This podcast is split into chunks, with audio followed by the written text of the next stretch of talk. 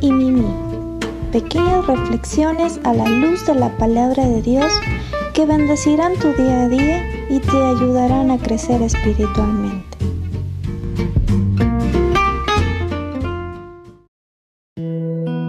Dios te bendiga el día de hoy en una palabra para los sabios. La lengua falsa atormenta al que ha lastimado y la boca lisonjera hace resbalar. Proverbios 26-28. No importa cuál sea la situación por la que estés pasando, siempre es más fácil decir la verdad. ¿Hiciste algo mal en el trabajo? Todo el mundo falla, errar es de humanos. La verdad es como una fresca brisa que ahuyenta las borrascosas nubes de tormenta. Asumir responsabilidad por nuestros actos es muy satisfactorio y muy bueno para el alma. Así que la próxima vez que enfrentes una situación difícil, di la verdad. Y recuerda un proverbio africano. Una mentira echa a perder mil verdades.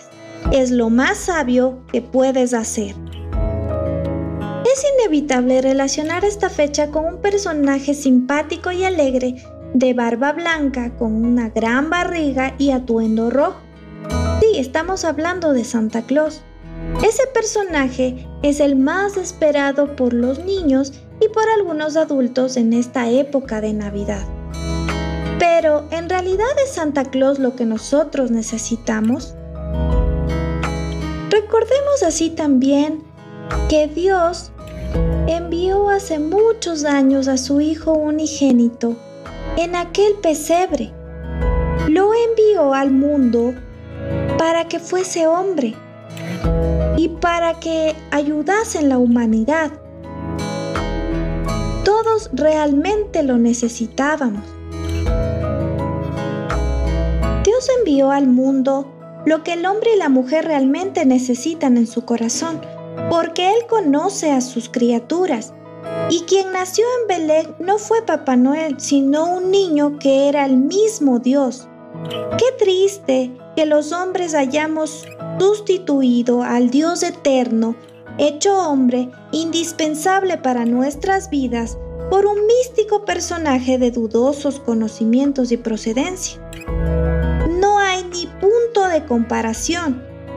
Santa Claus vive en el Polo Norte, según la teoría. Jesús está en todas partes. Santa Claus pasea en un trineo, Jesús camina contigo día a día.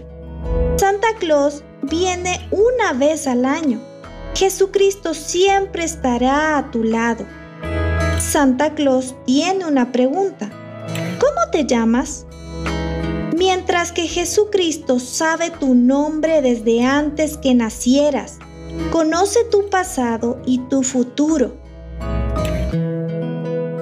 Mientras que Santa Claus rebosa en salud, sí, pero tiene una barriga llena de algodón.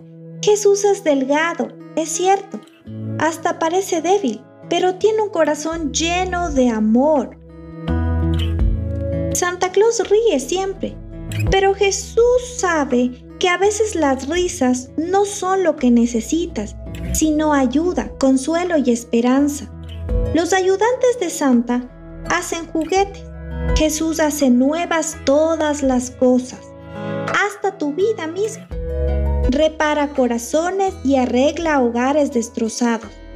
Santa te hace reír, pero Jesús te puede hacer volver a vivir.